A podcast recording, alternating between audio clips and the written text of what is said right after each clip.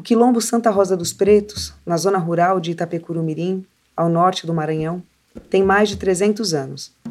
Ele é a herança de liberdade conquistada por homens e mulheres sequestrados na Guiné-Bissau no século XVII e trazidos à força nos tumbeiros para serem escravizados nas fazendas de algodão de um invasor irlandês.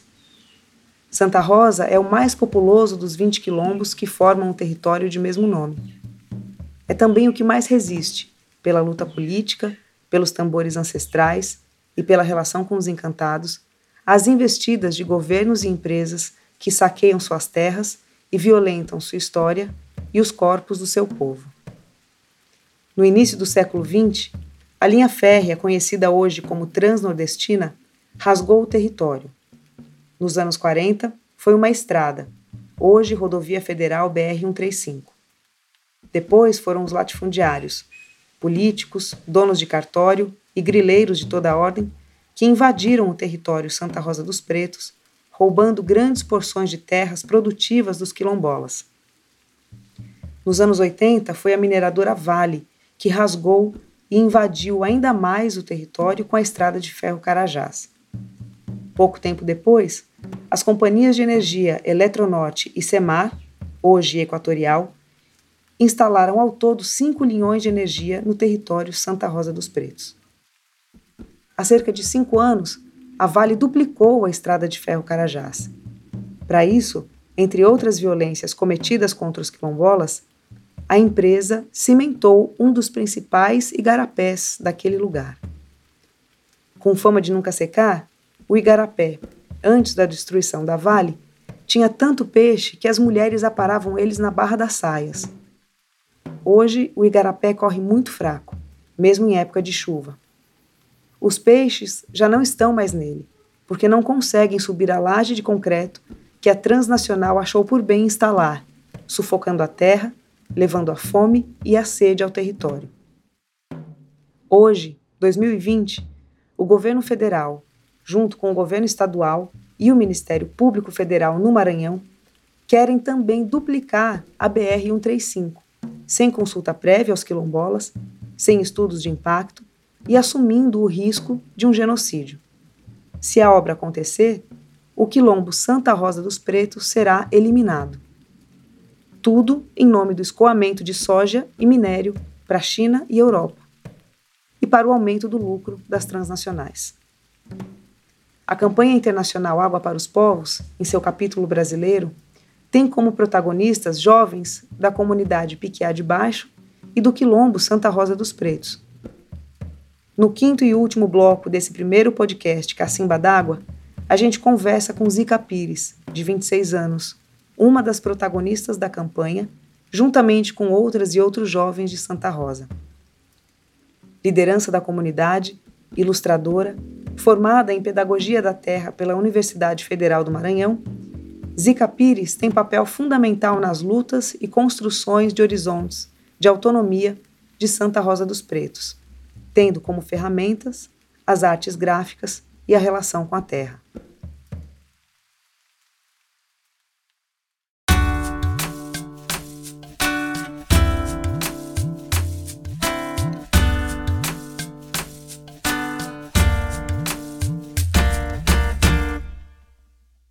Zica, em primeiro lugar, eu quero te agradecer pela disponibilidade, por aceitar conversar com a gente. Eu queria começar te perguntando é, quando é que você começou o teu trabalho e como? Fala para a gente, por gentileza, um pouco do que você faz enquanto artista plástica. Eu comecei o meu trabalho, dá para dizer que ainda é criança, porque eu gostava muito de ficar desenhando no chão, desenhava também em folha lembro disso assim, é folha de banana, que era a maior que tinha. E na escola, né, em algum momento assim foi possível também ter alguns materiais, lápis de cor, caderno de desenho, e dali eu me interessei bastante assim. Depois já no sexto ano também, né, é, no ensino fundamental. Eu lembro que a aula que eu mais gostava era a aula de artes, era a aula que nunca tinha. Então, isso foram coisas que me marcaram bastante. E aí, eu penso que o que eu faço hoje ah, tem muito a ver com essas lembranças, né? De lembrar sempre de estar tá brincando, desenhando alguma coisa, estar tá conversando com os outros através de imagens. É isso. Entrando um pouco mais nessas representações que você produz no teu trabalho, é muito frequente, né, nos teus desenhos, é as cenas cotidianas do quilombo e elementos da espiritualidade de matriz africana. Como é o processo de criação de um trabalho e de outro? Tá podendo representar as cenas da comunidade, né, no quilombo no caso. Ah, tem a ver com a falta, né, a falta do que não se vê. Por exemplo, muitos livros com figuras, essas coisas, sempre tem a figura do homem branco e nunca tem a figura do preto. Quando tem a figura do preto, é, ele sendo chicoteado, ele sendo punido, né? Nessa visão mesmo eurocêntrica do mundo. O homem branco punindo o preto pelo que ele entende enquanto o princípio da maldade dele. E é diferente. Eu, enquanto preta, posso falar isso. A gente não deve ser punido por nada. E assim, e pelo que a gente está sendo punido também, é por ser preto? De repente eu me pergunto isso. Porque assim, é. A gente tem relações de profundeza mesmo, relação de intimidade, de respeito com as coisas, com o outro, com a vida. Tem a alegria nos festejos, no compartilhamento, na comida. E eu nunca vi isso em lugar nenhum, mas é o mundo que eu conheço também. Então, mostrar as cenas do quilombo tem a ver com isso, com passar para os outros o que é essa felicidade, né? O que é essa liberdade no quilombo, né? Porque, sei lá, a própria ideia de quilombo, né? Dizem que quilombo é um lugar de fugitivo, mas não é verdade. O quilombo é um lugar de pessoas que constroem liberdade. Se trata disso. E aí tá trazendo também esses elementos de espiritualidade, tem a ver com acessar lembranças de um tempo em que eu, Zika, fisicamente nunca tive. Mas em algum momento eu sei que eu já tive lá. Então, é trazer né, lembranças de um mundo onde não teve só dor, né? É de repente recontar sobre a nossa mãe, a nossa terra, e isso eu falo África. De repente é isso assim acessar a espiritualidade tem a ver com esse lugar onde eu nunca estive, mas pertenço a ele. Você tem uma, um trabalho que é uma série de quatro voduns ou encantados, né, que você desenhou. São muito bonitos, são muito fortes né, e chamam a atenção das pessoas quando elas se deparam com essas quatro figuras, né, com essas quatro pessoas, entidades que você desenhou. Como foi esse processo dessa criação ou representação dessas entidades? E como a espiritualidade é, atravessa o teu trabalho? Eu sei que você já falou um pouco disso nessa pergunta anterior, mas é, queria que você me dissesse do ponto de vista mais prático, né? Até se pudesse dar exemplos também. É sobre essa série é os encantados, né, que a gente diz, a gente não utiliza muito assim da nomenclatura de Vodun aqui, apesar de saber, não é muito o que a gente usa, a gente chama de encantado, guia ou espírito de luz. Mas assim, eu penso que o atravessamento em relação a essas imagens, né, essas representações teve a ver com escutar o movimento das coisas. Por exemplo, é, tem o Zândia, Desculpa, assim, é não, não é o Zandia, é o Do 1. Só misturei aqui, mas é o Do 1. Ele foi engraçado o processo de construção dele, mas não engraçado por graça, assim. É bonito, na verdade, né? Essa é a palavra. É, foi bonito o processo de criação, porque eu só consegui entender que ele era o rei Surupira depois que eu já tinha praticamente finalizado. Então eu tentava fazer os pés dele e não funcionava. Aí eu não entendia por quê. Aí eu saí para caminhar assim na comunidade e aí passei num ponto onde é morada do rei Curupira. E aí lá eu fiquei conversando com uma tia minha, fiquei um tempo conversando e voltei para casa. E quando eu voltei, aí eu sentei para ver se conseguia finalizar. E aí eu entendi. Fiquei lembrando da conversa que estava tendo com ela. E quando eu virei os pés dele, aí fez sentido. E aí eu fiquei assim, tipo, impactada mesmo. Como que eles também, né, os guias, mostram pra gente de que modo representar assim, é essa parte bonita também do que eles nos permitem saber. Então, foi bonito esse processo nesse sentido. É finalizar o do 1, né? Peço desculpa por ter misturado, mas foi bom ter finalizado o do 1 assim, porque não era como eu queria, né? Como tinha que ser.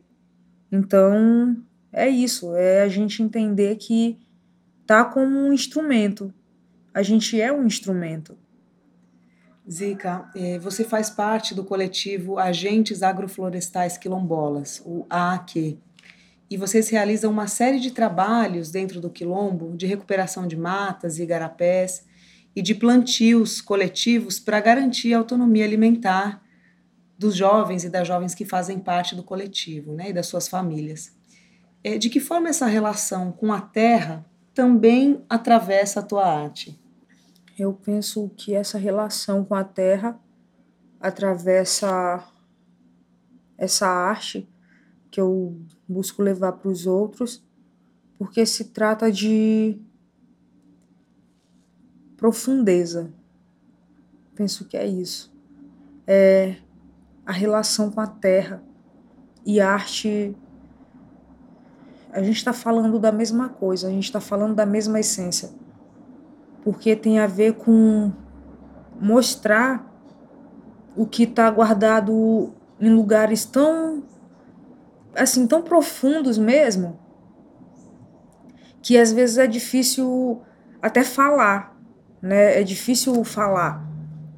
Porque assim, processo de criar um desenho não tem a ver com ah, hoje eu vou fazer isso ou amanhã eu vou fazer aquilo, não tem a ver com eu vou ser inspirada hoje para fazer. E isso não é uma coisa que a gente decide, como relação com a terra. A terra só vai te dar o que ela entender que vai te servir. A gente vai plantar muita coisa na terra, mas nem tudo a gente vai colher. A gente só vai colher aquilo que ela entender que vai ser bom para poder estar tá envolvido com a nossa natureza também. Então, eu penso que se dá desse modo assim. É a gente pensar uma árvore muito grande, né, com uma raiz muito profunda.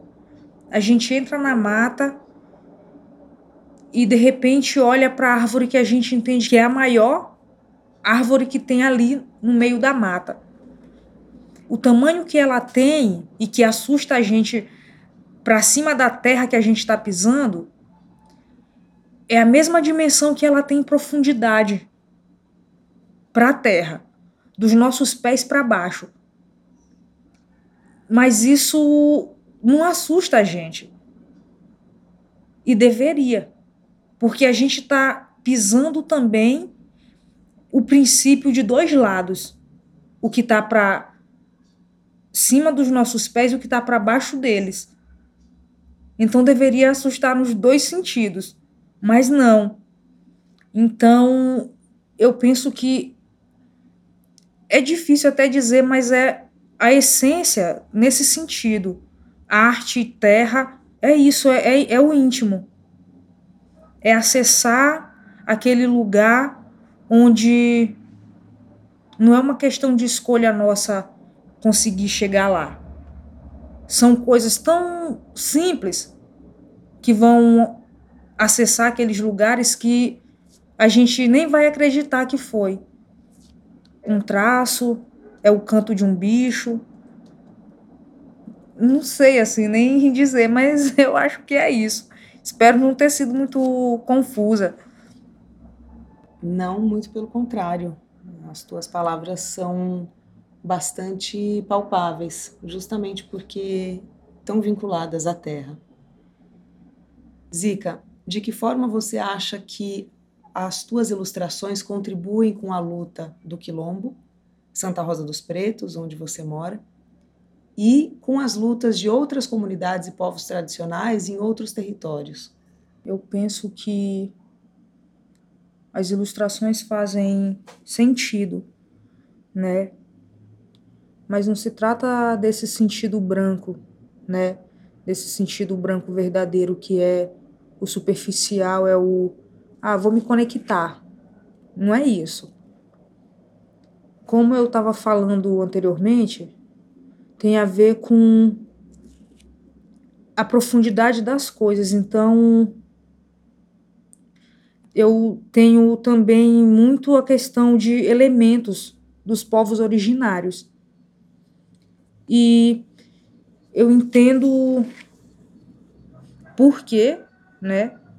Se trata justamente desse DNA que foi tantas vezes assim derramado sobre a terra e ela guardou como uma semente e que agora a terra passa para gente esse DNA tem a ver com o sangue que foi derramado. O sangue do meu povo originário daqui e do meu povo preto, originário de África também. Sangues esses que se misturaram e acabando gerando essa assim é esse banco de memória na terra. E quando a gente pisa, escuta, sente, é possível acessar. Então, a arte ajuda nesse sentido, né? Tá nos religando, né? Tá nos reconstruindo a partir desses fragmentos que foram separados. E de repente a gente agora pode retornar para o centro de tudo, né? Pode não ser mais essas partes espalhadas, separadas, jogadas de qualquer jeito a gente agora pode retornar por conta dessa relação que já tinha se dado, né, desse registro que a Terra tem e do quanto ela ensina a gente. Então, eu penso que fortalece a luta nesse sentido de fazer com que a gente entenda que é, ninguém luta por lutar se luta pela defesa de uma vida. E a vida que se defende é a vida da terra. Porque a gente só pode defender a terra porque nós somos terra. A gente só pode defender a terra porque ela é a única garantia que a gente tem. É o único retorno. Porque ela nos fez estar aqui e ela vai fazer com que a gente não esteja, mas estando. Então, eu acho que é desse modo. Zica, eu queria pedir para você compartilhar com as pessoas que estão ouvindo a gente no Cacimba d'Água a experiência da retomada artística que você e os jovens do coletivo Agentes Agroflorestais Quilombolas fizeram na Escola do Quilombo em 2019. Essa retomada se deu né, a partir de muitas discussões que a gente já vinha tendo no coletivo, no AAQ, pelo seguinte, é como que as violências nos atravessam. e de que modo que a gente pode estar tá enfrentando ela sem todo o tempo estar tá só falando, falando, falando e a gente o tempo inteiro tá falando com quem nunca sabe falar, que é o branco. Ele não vai de repente aprender a falar hoje. Se ele teve também, né, 520 anos de história para aprender a falar e nunca aprendeu. Por que, que a gente vai acreditar que ele vai aprender de repente? Não vai. Não vai porque não faz parte dele saber falar. A única forma de diálogo que ele conhece é o extermínio, é a violência, só. E nada mais. Então, a escola aqui do Quilombo também é fruto de luta. A gente precisou brigar para que tivesse uma escola, né? Sendo que a educação é um direito. Ou deveria ser. A gente pensa que é, mas a gente acredita que eles tratam como é deveria ser. Então a educação, do modo que eles apresentam, não é nada certo, porque tem a ver com uma doutrinação, é com adestramento, e a gente não quer isso. Porque educação é outra coisa, tem a ver com se relacionar, tem a ver com o saber, é, com construir conhecimento, que tem a ver com compartilhar. Só é possível ter conhecimento quando se pensa em, em divisão, em divisão no sentido de semear, de espalhar. Porque se eu sei de uma coisa sozinha, não serve. E aí, a partir do momento em que pintaram a escola toda de branco, foi muito violento. Quem muito, pintou? Quem pintou foi é, o município, o município, por conta da gestão do prefeito que entrou na época, e aí tirou as cores da escola, que ela tinha antes as cores das nações africanas. E ele apagou as cores da escola e pintou tudo de branco e cinza. E a partir daí a gente começou a estar tá pensando como que se mata de muitos modos quando se tira da escola as cores que lembram a nossa casa, estão nos matando de novo. E a gente não pode aceitar que agora, dentro da nossa casa, eles cheguem de novo e continuem perpetuando as mesmas violências. Então, a partir daí, a gente começou a discutir sobre. Ó, então, já que as paredes estão brancas, eles estão nos dando motivo também para colorir. Porque tudo que uma parede branca quer são cores, são vida. E aí a gente foi discutindo e disse assim: é, então vamos implementar também a Lei 10.639, que diz que é um direito nosso.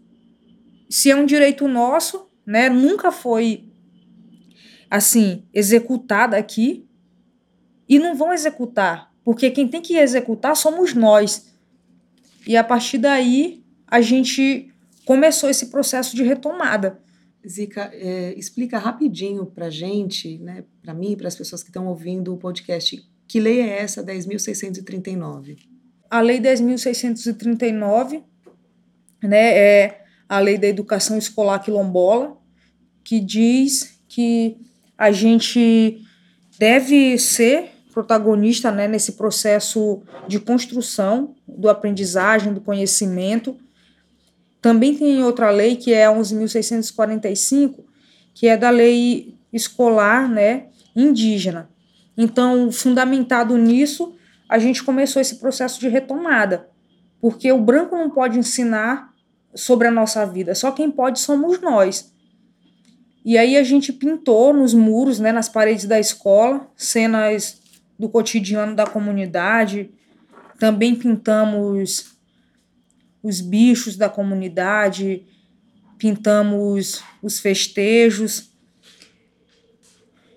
pintamos também elementos que lembram, né, a nossa casa, que é a África. Então a gente trouxe coisas nesse sentido. Botar na parede da escola a cara de uma escola quilombola. E a cara de uma escola quilombola tem a ver com mostrar a realidade do quilombo.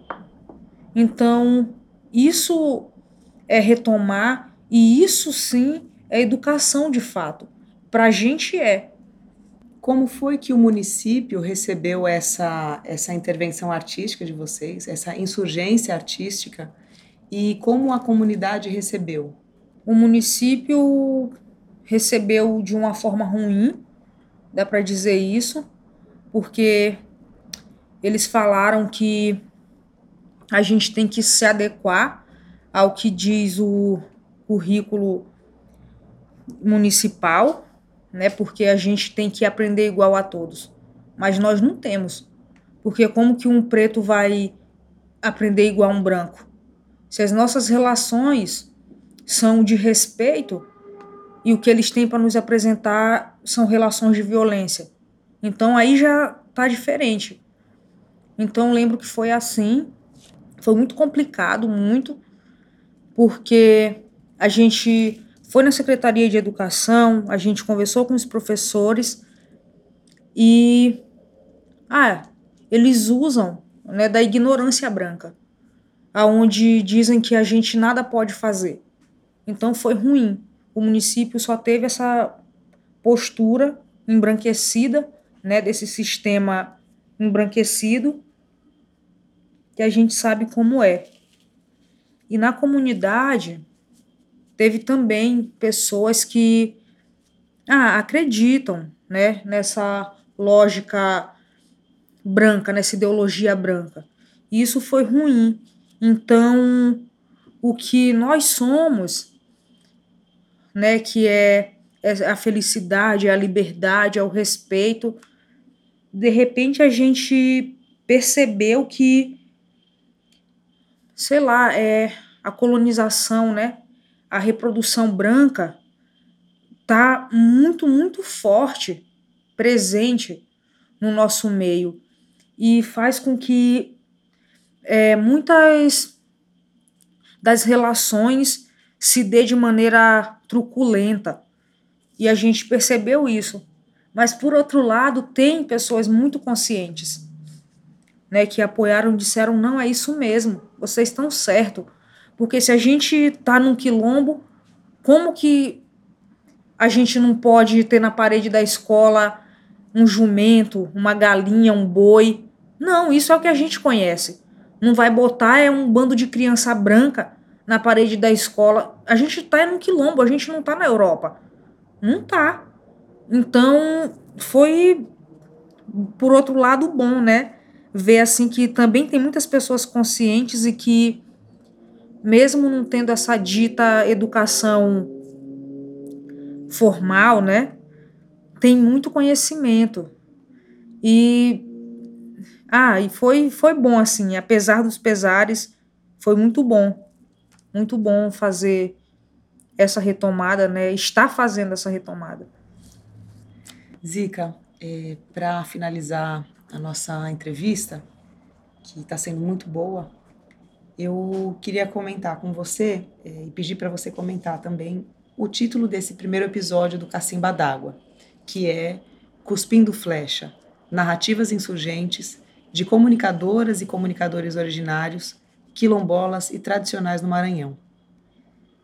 Do que são feitas as flechas que você cospe e por que você cospe essas flechas?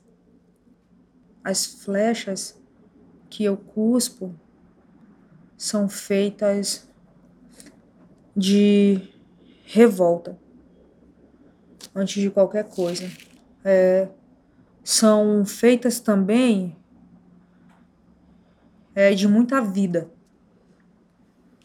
São feitas também de muita dor e também são feitas de muito amor. Então, misturando isso tudo, dá para dizer que são flechas que regem a vida. São flechas que nem pertencem a esse tempo, mas agora pertencem também. Porque é um atravessamento. Eu cuspo flechas de atravessamento. que vão estar aqui, como já estiveram em outros tempos, como vão estar em outros. E por que eu cuspo, né? Eu cuspo essas flechas porque é necessário lembrar para o mundo que nós não somos singularidade, nós somos pluralidade. É necessário lembrar para o mundo que só é possível estar no mundo quando a gente entende a relação com um bicho, quando a gente entende a relação com uma árvore, quando a gente entende a relação com a água, quando a gente entende a relação com o vento. Só é possível estar no mundo se a gente for só mais uma parte. Porque se não for assim, a gente, eu acho que nem está no mundo. Então eu acho que eu acho que eu tenho certeza que eu cuspo essas flechas porque é necessário estar em missão de vida. Zica, eu te agradeço imensamente pela entrevista inspirada, inspiradora e pela força que você semeia com as tuas palavras, com os teus desenhos e com os teus atravessamentos. Muito obrigada. Ah, eu que agradeço, né? Agradeço muito a você pelo ouvir, pela sensibilidade do sentir também e eu acho que por ser parte do construir, né? Então, obrigada a você.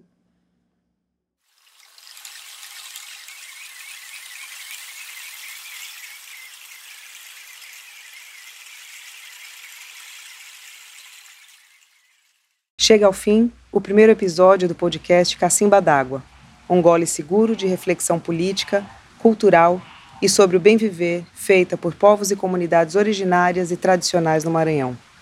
Nosso agradecimento sincero a todas e todos que nos acompanharam até aqui e à chuva que nesse momento transborda o fim desse episódio. O podcast Cacimba d'Água é uma produção da campanha internacional Água para os Povos que no Brasil tem coordenação da Justiça nos Trilhos. Eu sou Sabrina Felipe e espero por vocês no próximo episódio. Até lá!